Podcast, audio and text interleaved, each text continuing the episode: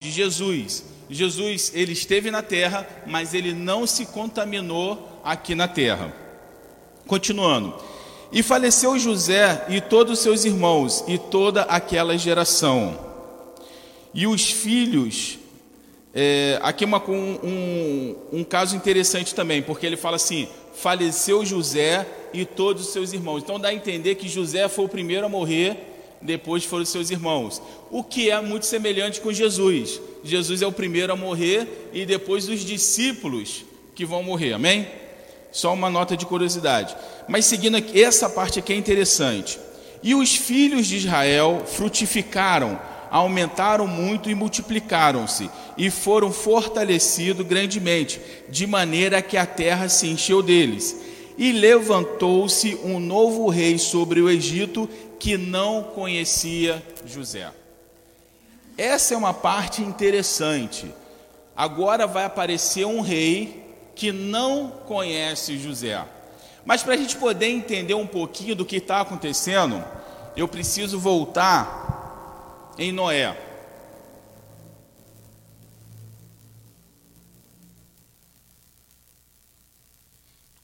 Medo, senão vai se cair. Noé vai ter três filhos, amém? Abraão, Isaac e Jacó, é isso? Hã? Não? Não é não? É quem então? Sem, Cã e Jafé. Só para saber se o pessoal estava dormindo aí. Então, beleza. Tenho aqui três, Sem, Cã e Jafé. Preste atenção. De Sem, quem vai ser o descendente que o Senhor vai chamar? Abraão.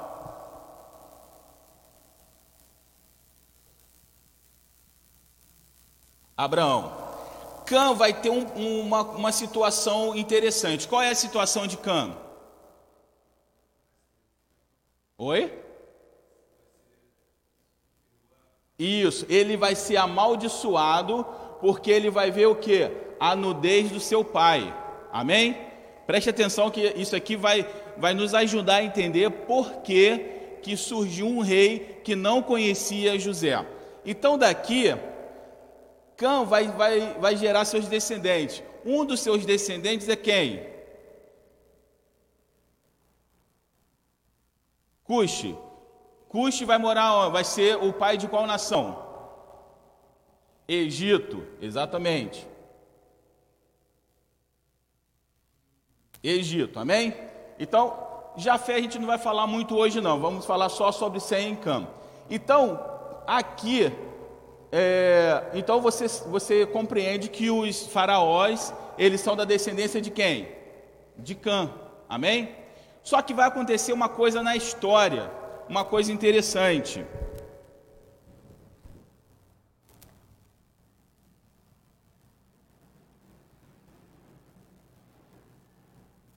Vai acontecer uma coisa interessante na história. Um povo chamado Ixos,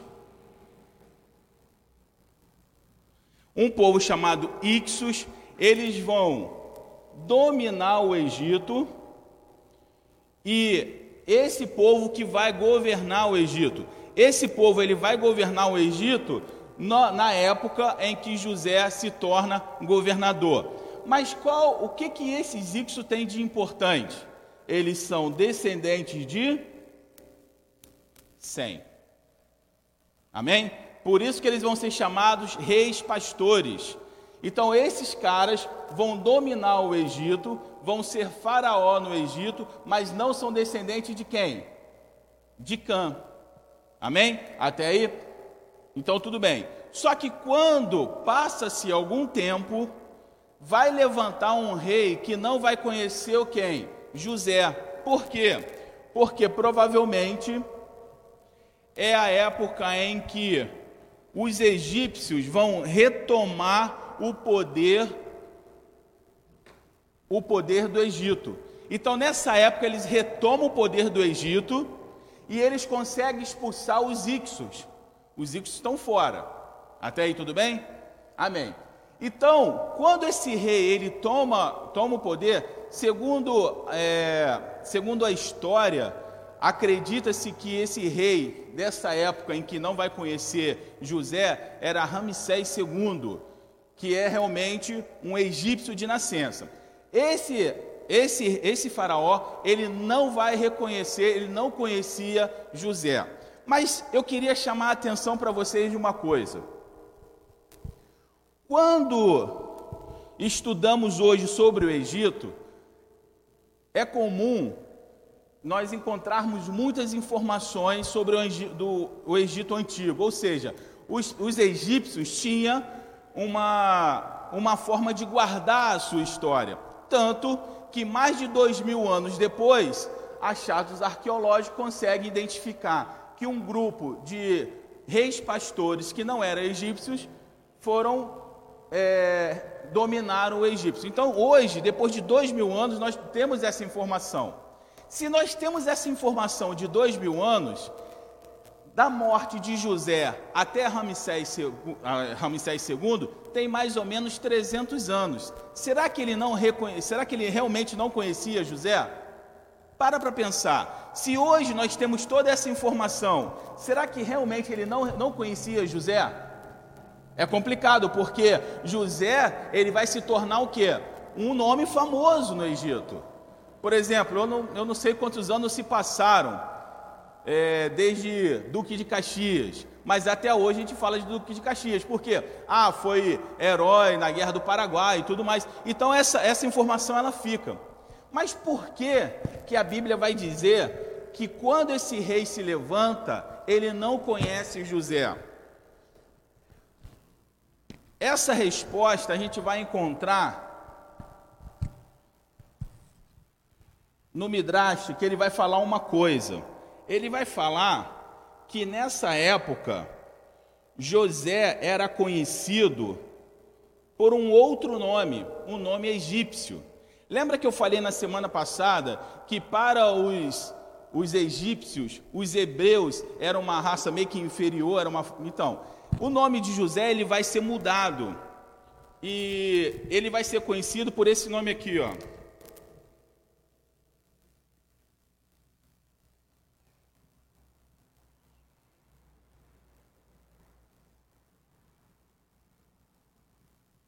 Tesavenate, eu não sei se se pronuncia exatamente assim.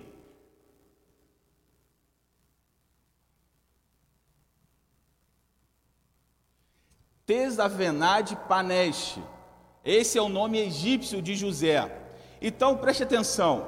Eu acredito que esse nome não foi esquecido, mas o nome José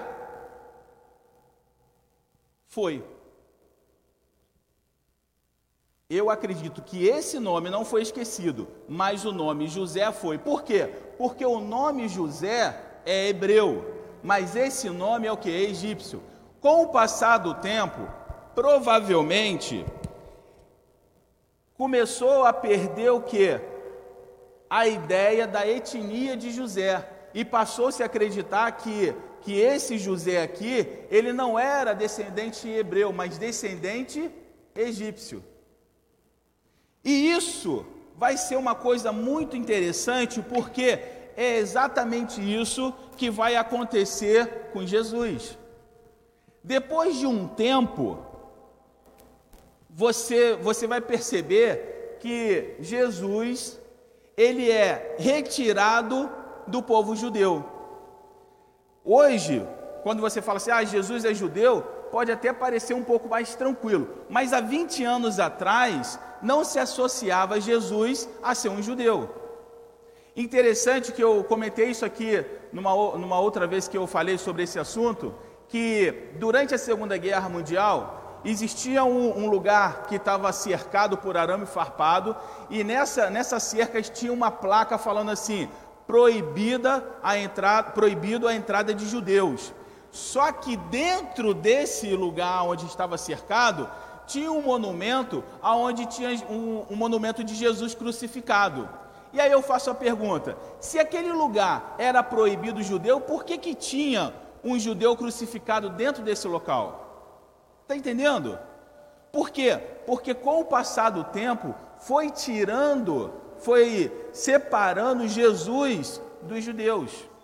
Da mesma forma como José foi separado do povo hebreu, e provavelmente esse, esse nome aqui era associado ao que? Ao nome egípcio. Por que, que isso é importante? Por que, que eu estou tocando nesse assunto? Porque pense bem, mesmo Ramsés II, 300 anos depois, se José ainda fosse lembrado como uma pessoa hebreia, como que Ramsés poderia perseguir, maltratar e matar o povo hebreu, sendo que um hebreu era um herói da nação. Era necessário fazer o que? Tirar a sua, é, a sua origem, porque uma vez que José não é mais hebreu, se ele for apenas é, egípcio, eu posso procurar, eu posso caçar esse, esses, esses hebreus, porque ninguém vai contra o que eu estou fazendo. Consegue entender? Não foi diferente o que aconteceu com os judeus. Quando Jesus ele é retirado dessa descendência judaica, isso abre uma porta para a perseguição dos judeus. Tanto que a própria Igreja Católica vai perseguir e vai matar o que? Muitos judeus. Por quê? Porque Jesus não é judeu. Então fica fácil matar os judeus, porque os judeus não têm nada a ver com Cristo. Tanto que, é, quando, quando se fala na Segunda Guerra Mundial, existe um, uma, uma corrente muito forte que, que indica que o Papa daquela época apoiou o, o, o genocídio é, que foi feito por Hitler, que na época era, era o Papa Pio XII, se não me engano e ele se cala diante de tudo que estava acontecendo. Por quê?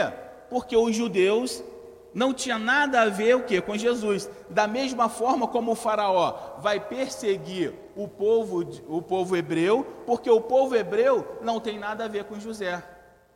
Porque preste atenção, como que a Igreja Católica poderia perseguir os judeus se dos judeus veio o Salvador do mundo? Seria uma coisa inconsistente. Então é, é necessário dividir, separar isso para que aquele povo fique totalmente isolado. Agora eu posso perseguir esse povo sem que ninguém se levante contra isso. E não só aconteceu isso é, pela Igreja Católica, como vai acontecer também com os protestantes. Quando Martim Lutero ele, ele se se revolta lá da igreja e abre lá e dá início à, à reforma protestante, Martim Lutero ele vai tentar fazer um acordo com os judeus para que os judeus pudessem é, apoiá-lo naquela nova revolução. Só que os judeus não apoiam. E isso deixa Martim Lutero muito nervoso, muito chateado, ao ponto dele fazer lá as teses, e uma das teses diz que toda a sinagoga deveria ser é, queimada, que os judeus deveriam ser mortos e por aí vai. Tanto que anos depois, não só a Igreja Católica ela se cala diante do Holocausto, como o próprio Hitler vai usar esses tratados de Lutero para poder amparar a maldade que ele fez com os judeus. Consegue entender que tudo que aconteceu naquele, lá no Egito também está acontecendo aqui, aconteceu nos dias atuais? não é diferente. Então o que, que ele faz? Ele separa esses dois povos. E uma das maiores preocupações do Faraó era: não podemos deixar que os hebreus volte a ter contato com com os ixos, não poderia, ele não queria que, que esses dois povos tivessem contato. Então o que, que ele vai fazer? Ele vai fazer de tudo para poder matar os hebreus. Preste atenção que não é diferente do que acontece hoje. Hoje, o mundo, ele quer separar o que? A igreja de Israel. Preste atenção. A preocupação de Faraó era que se os hebreus se juntasse com os reis pastores, eles poderiam formar uma força e destronar o Deus daquela época, que era quem? O Faraó. Hoje, a preocupação é a mesma, porque se juntar a igreja e Israel, vai destronar quem? O Deus dessa, dessa época, dessa era. Por isso que é necessário deixar o quê? Afastado um do outro. Até aí alguém tem alguma dúvida? Continuando aqui. O qual disse ao seu povo: Eis que o povo de Israel é muito e mais poderoso do que nós. Eia, usamos de sabedoria para com eles, para que não se multiplique e aconteça que, vindo a guerra, eles também se juntem com nossos inimigos e pelejem contra nós e subam a nossa terra. Então, essa era a preocupação do Faraó para que eles não se juntassem para poder ir contra o Faraó. A preocupação hoje é a mesma. Não, a igreja ela tem que ficar o quê? Separada de Israel, porque no momento em que se juntar a glória de Deus vem.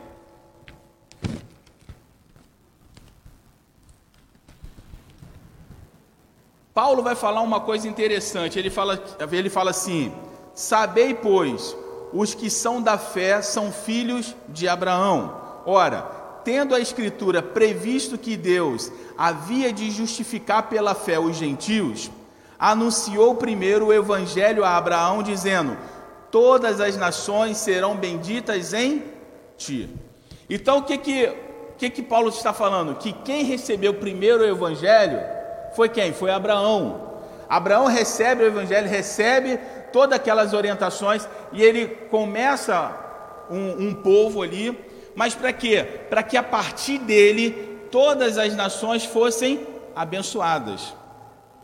Então, para ser abençoada, precisa andar o que? Junto, Israel e igreja. Mas o que se fez ao longo dos anos? Se separou Israel e se separou a igreja. Então, Israel tem um andar e a igreja tem outro andar. Mas se os dois se juntarem, aí vem a glória do Senhor. Porque quando Israel acrescentar a sua sabedoria, o seu conhecimento da Torá a uma fé da qual Jesus é o Messias, e quando a igreja acrescentar a sua fé, que crê que Jesus é o Messias, com a sabedoria da Torá judaica, então nós vamos entender de fato o que o Senhor quer das nossas vidas. Nós vamos entender exatamente tudo que o Senhor tem feito para chamar um povo para ser o que? Uma nação sacerdotal. Engraçado que hoje eu estava olhando, estava olhando no Instagram e tinha uma, uma foto de um desenho né, do, do, de um sacerdote oferecendo o holocausto é, no tempo da Páscoa. E uma coisa que me chamou a atenção foi que você olha para aquela foto, que é uma. Eles, acho que eles tentaram retratar exatamente como era. Você olha para aquela foto, você vê todo o cuidado do sacerdote, toda a vestimenta do sacerdote, o local onde estava sendo oferecido o sacrifício, todos os detalhes. E eu fico me perguntando: se Deus, que, que criou todos aqueles detalhes, criou toda aquela, é, aquela forma de adoração, será que esse Deus mudou? Eu faço uma pergunta para você: será que esse Deus lá do passado ele mudou? Então por que que hoje nós oferecemos um culto de qualquer jeito? Se ele, se ele cobrava tudo aquilo daquele povo, será que hoje então ele relaxou e a gente pode entregar o culto de qualquer jeito? Aonde está o temor? É exatamente esses ensinamentos que foram se perdendo numa tradição judaica.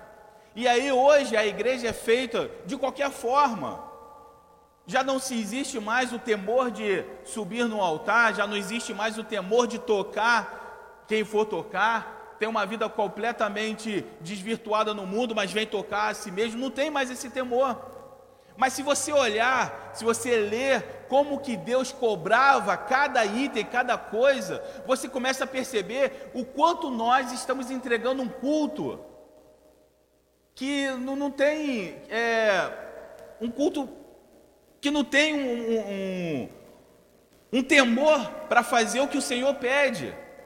Muitas vezes nós chegamos na igreja, sentamos no banco, é, cantamos, ouvindo a, a palavra, mas nossa cabeça está muito longe daqui.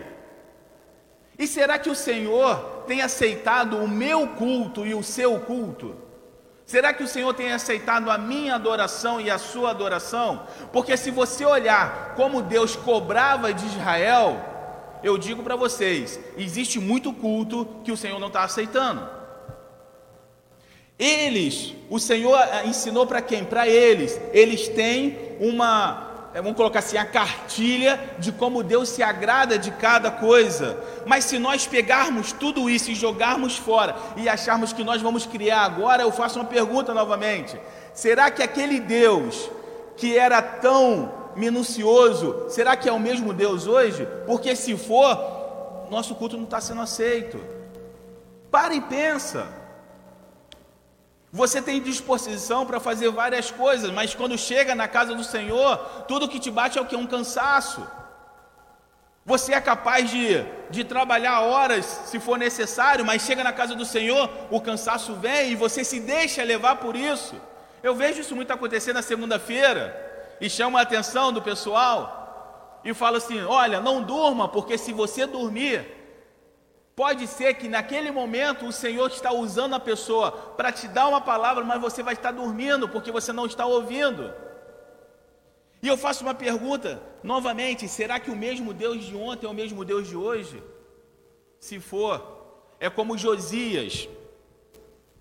Eu contei essa história na segunda-feira, mas gostaria de repetir aqui para vocês.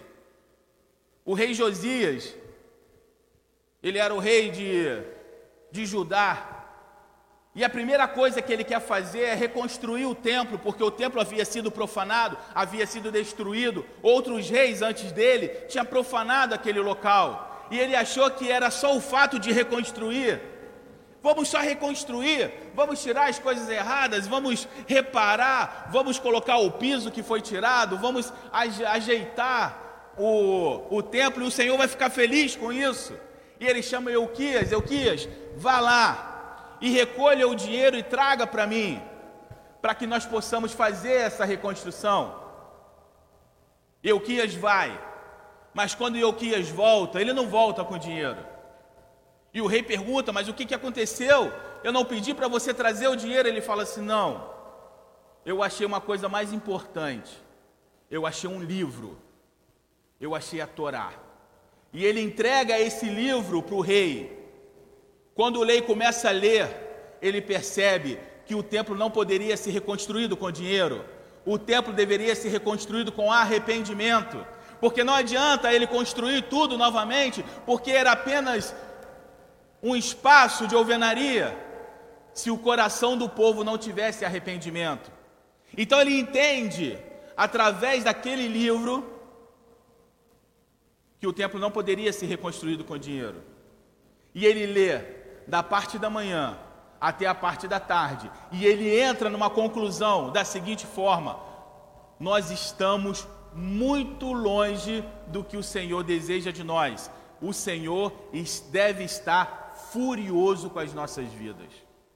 Faço uma pergunta: se você desprezar o Antigo Testamento, você vai entender o que agrada a Deus lendo apenas o Novo Testamento? Porque eu mostrei para vocês aqui que tudo que acontece no Antigo Testamento é um reflexo do que está apontando para o que vai acontecer no Novo Testamento. Então não dá para você tirar uma coisa da outra. Tirar o Novo Testamento do Antigo Testamento é tão prejudicial como tirar a igreja e Israel. Você perde o sentido, você perde a noção do que realmente você precisa, porque você só tem a metade da informação. E com a metade da informação, você não chega ao seu destino. Você só chega à metade do seu caminho. E isso é tão interessante que eu me lembro que uma vez nós fizemos um, um exercício de prisioneiro de guerra no quartel e eu era um desses prisioneiros de guerra. E a nossa fuga foi inserido dentro daqueles prisioneiros um elemento que ia nos dar uma rota de fuga. Só que ele falava assim para gente: essa rota de fuga ela está separado em pontos. Você só sabe até o ponto A. No ponto A, você vai pegar uma outra informação que vai te levar no ponto B, e no ponto B, no ponto C, até vocês estarem salvos. E alguém perguntou: Mas por que isso, tenente? E ele falou: Porque se vocês souberem todo o percurso e um de vocês forem capturado, os outros também vão ser capturados. Então você só sabe até um ponto A, o ponto B e o ponto C. A vida na presença de Deus não é diferente. Você sabe até o ponto A. Chegou no ponto A, o Senhor te revela o ponto B. Chegou no ponto B, no ponto C. Ah, você está inventando isso? Não estou, não. Vê a vida de Abraão. Ele sabia, vai para uma, sai da sua terra e vai para uma terra que eu vou te mostrar. Que terra era essa? Ainda ia mostrar. E ele sai e vai para a terra. E quando ele chega na terra, ó, eu vou fazer de você uma grande nação. Mas quando vai ser? Não importa, espera e você vai ver. Passa-se anos. E ele fala: Senhor, eu acho que eu vou ter que deixar tudo para o meu servo, porque eu não tenho filhos. O Senhor fala: Não, calma. Agora você vai chegar no ponto C. Eu vou te dar um filho. E aí ele dá um filho. Quando ele acha que está tudo certo, o Senhor fala assim: Agora me dê seu filho em sacrifício. Ele poderia questionar: e agora, Senhor, todo o trabalho da minha vida vai ser destruído agora? Tudo que eu trabalhei, tudo que eu dediquei, acabará agora, porque o meu filho será sacrificado. Calma, Abraão. Você vai receber a, revelação do ponto D. Etapa por etapa. Se você pega o Novo o Antigo Testamento e joga fora e só se atém ao Novo Testamento, você só sabe uma parte do caminho. Você só sabe uma parte da informação. E há de se dizer que, mesmo nós lendo tanto o Novo e o Velho, o, o, a Bíblia inteira, nós ainda não temos toda a revelação. Que dirá se cortar isso? Então nós conseguimos, nós começamos a entender que é necessário juntar o que o mundo tem trabalhado para separar, que é a igreja e é Israel. Por que que surgiu um rei que não conhecia mais José? Da mesma forma que existe um povo Israel que não conhece o seu libertador, não sabe quem é Jesus. Embora Jesus é o Salvador do mundo, embora Jesus é a expressão máxima da existência deles, mas eles ainda não conhecem. Da mesma forma como o rei que subiu aqui não conhecia o que José. O mundo vai fazer de tudo para que o nome de Jesus seja apagado ou de onde ele veio seja apagado. Em contrapartida, o mundo vai fazer de tudo para que a igreja não ande junto que com Israel. E cada, cada vez que isso acontece, menos a gente tem a compreensão do que está acontecendo. Estamos passando hoje por uma situação de coronavírus. E muitas pessoas têm falado, não, mas isso são, é, isso é o apocalipse acontecendo. Eu acho que eu nunca vi se falar tanto em Apocalipse como estou vendo falar agora. Mas eu faço uma pergunta: será que quando, há 70 anos atrás, Israel se tornou nação, será que se falou tanto que a palavra de Deus está se cumprindo da mesma forma como hoje as pessoas dizem que a palavra está se cumprindo? Ué, foi dito que Israel seria novamente uma nação? E isso está dentro das profecias do Senhor para que Jesus possa retornar. Mas ninguém falou nada, ninguém ficou feliz, ninguém falou pelas ruas: presta atenção, arrependa-se, porque está che é chegado o reino do céu. Se você viu aquele povo judeu que quase foi morto na Segunda Guerra, hoje é uma nação, está se cumprindo a palavra de Deus. Ninguém se falou disso, sabe por quê? porque o que acontece em Israel não tem nenhuma interferência na igreja. Isso está certo? Há pouco tempo agora se usa uma expressão que Israel é o relógio de Deus. E eu creio, amém? Mas eu tenho 42 anos e sempre estive na igreja. E eu digo para vocês, há 20 anos atrás, nem se falava em Israel. Há 20 anos atrás, nem se tocava nesse assunto. Mas preste atenção, mesmo se falando muito em Israel hoje, nos dias de hoje, o inimigo ainda tenta quebrar isso, fazendo de Israel um modismo. Hoje, em muitos casos que se fala, Israel é um modismo. Mas deixa eu falar uma coisa para vocês. Deus escolheu Abraão. De Abraão veio Isaac, Jacó, José. Na semana que vem nós vamos falar sobre Moisés. Todos esses homens foram levantados para uma finalidade: para que o Senhor Jesus viesse a essa terra. Israel não é um modismo, Israel é a menina dos olhos de Deus. Não trate Israel, é, na verdade, é engraçado porque há 20 anos atrás não se falava de Israel, hoje se idolatra Israel, que também está errado. Você não pode idolatrar Israel, mas você tem que observar que tudo que acontece lá está escrito na palavra de Deus. Talvez esse vírus seja um cumprimento das palavras de Deus, sim, mas mais ainda foi Israel se tornar nação. Mais ainda foi Israel vencer todos os seus inimigos. Mais ainda foi Israel sobreviver a Hitler, sobreviver à, perseguição. Mas isso passa despercebido. As pessoas do século XX falam que gostariam de ver a mão de Deus, um grande milagre. E as pessoas correm daqui para lá, de lá para cá, quando na verdade o maior milagre foi Israel se ter tornado nação.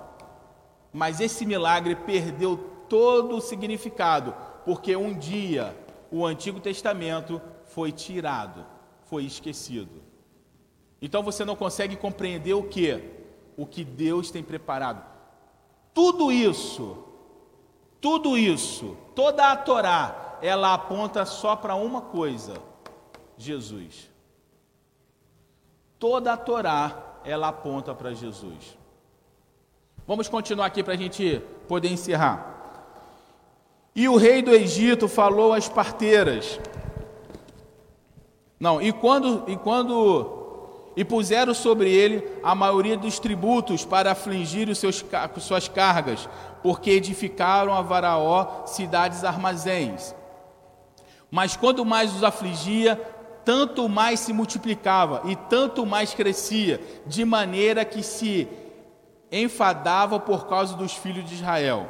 E os, e os egípcios faziam servir os filhos de Israel com dureza.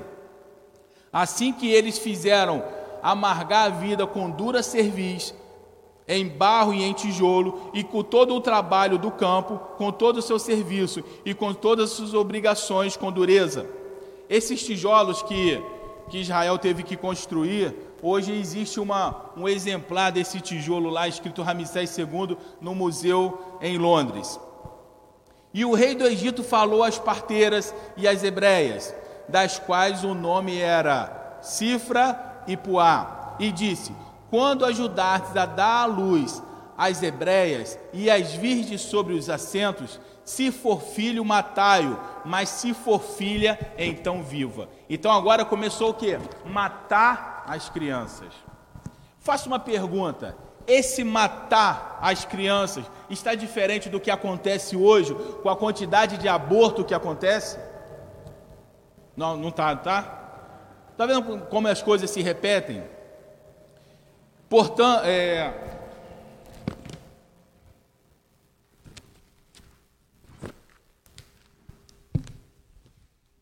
E as parteiras disseram a Faraó: É que as mulheres hebreias não são como as egípcias, porque são vivas e já têm dado à luz antes que as parteiras venham a elas. Portanto, Deus fez bem às parteiras, e o povo se aumentou e se fortaleceu muito. E aconteceu que, como as parteiras temiam a Deus, ele estabeleceu-lhe casas, e então ordenou Faraó a todo o seu povo, dizendo: E a todos os filhos nascerem, que fossem lançados no rio, mas todas as filhas guardassem com vida. No Midrash tem uma passagem que eu achei interessante. Ele fala que os astrólogos chegaram para Faraó e falaram para Faraó assim: Olha, hoje nasceu o libertador de Israel. Faraó ficou preocupado com aquilo ali e o que, que ele faz? Ele manda matar todas as crianças. Presta atenção se essa história não é bem parecida com a história de Jesus. Lembra que quando os astrólogos vieram até Herodes e falaram assim: Olha, nós vimos um sinal no céu e nós sabemos que o, o rei dos judeus está nascendo nessa região. O que, que Herodes faz? Manda matar todas as crianças. Você entende como tudo aponta para Jesus? Tudo aponta, mas mesmo Faraó mandando matar as crianças, Moisés sobreviveu. E eu acho interessante como Deus é tremendo. Moisés, ele não só sobrevive, como ele vai ser criado na casa de Faraó. Deus fala assim: ó, você só só mata quem eu liberar. Se eu não liberar, você não mata. E você ainda vai ter que cuidar dele. Moisés, ele é salvo e ele é cuidado dentro da casa de Faraó. Só Deus para humilhar as potestades desse mundo, não é verdade? Ainda foi, ainda foi uma. Não, e detalhe, bem lembrado pelo pastor: quem cuida de Moisés? A filha do Faraó? Não, a própria mãe dele. A própria mãe dele que vai ser a ama que vai cuidar dentro da casa de quem? Do Faraó. Deus é tremendo.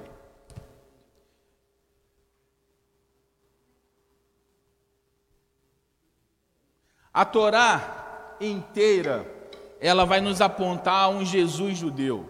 Eu lembro que há um tempo atrás eu falei sobre isso, que Jesus era judeu, e alguém na internet foi e falou assim: ah, deixa de, de ser. Qual foi a palavra que ele usou? Fanático. Todo mundo sabe que Jesus é judeu. Deixa eu fazer uma pergunta: será que nós sabíamos mesmo? Há 20 anos atrás ninguém sabia. Poderia até saber, mas saber é diferente de compreender, concorda comigo? Você sabe uma coisa, mas você não compreende aquilo. Na verdade, na minha cabeça, como evangélico muito tempo, Jesus era um ser que nasceu em Israel, mas não era nada, nem, nem israelense, nem judeu, nem nada, era só um ser que nasceu naquela terra. Esse era o meu pensamento. E olha que eu gosto de estudar sobre isso desde que eu tinha 12 anos de idade.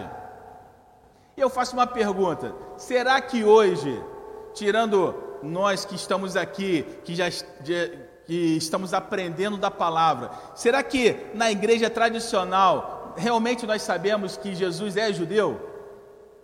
Que Jesus é o rei dos judeus e que ele vai governar em Israel? É uma outra, é uma outra confusão, porque até um tempo atrás eu acreditava que eu ia morar no céu. Também, né? Quem acreditava aí, levanta a mão, por favor. Todo mundo acreditava que ia morar no céu. Um belo dia eu descobri que não ia morar no céu, ia morar na terra. Eu falei, ué, e agora? Eu vou morar na terra, não é no céu? Essa teologia está furada. Aí vai eu ler a Bíblia, se realmente está escrito. E aí o que, que João fala? E vi descer do céu a nova Jerusalém. E aí ele continua falando: e ele habitará no meio do seu povo. Não é o seu povo que vai habitar com Deus, é Ele que vai habitar com o seu povo, e dos seus olhos ele tirará o que? Toda lágrima, já não haverá mais choro, né, já não, não haverá mais tristeza, porque todas as coisas são passadas. Mas tem um pedacinho que me chamou mais atenção, que fala assim: porque o primeiro céu e a primeira terra já se passaram e tudo se fez novo. E eu faço uma pergunta: se Deus tem o trabalho de fazer tudo novo, é para isso aqui ficar abandonado? Mas eu, como cristão, durante muito tempo, lia, mas não entendia. Eu sabia, mas não compreendia. Mas no momento que o Espírito Santo usa pessoas para abrir os seus olhos, você fala: olha, então eu vou morar na terra. Amém.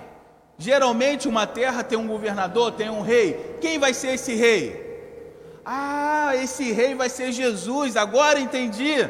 Porque Deus é o Senhor de todo o universo, mas a terra vai ser governada por quem? Por Jesus. E aonde é que ele vai reinar? Em Jerusalém. Por que, que ele vai reinar em Jerusalém? Porque o rei, ele reina no seu reino.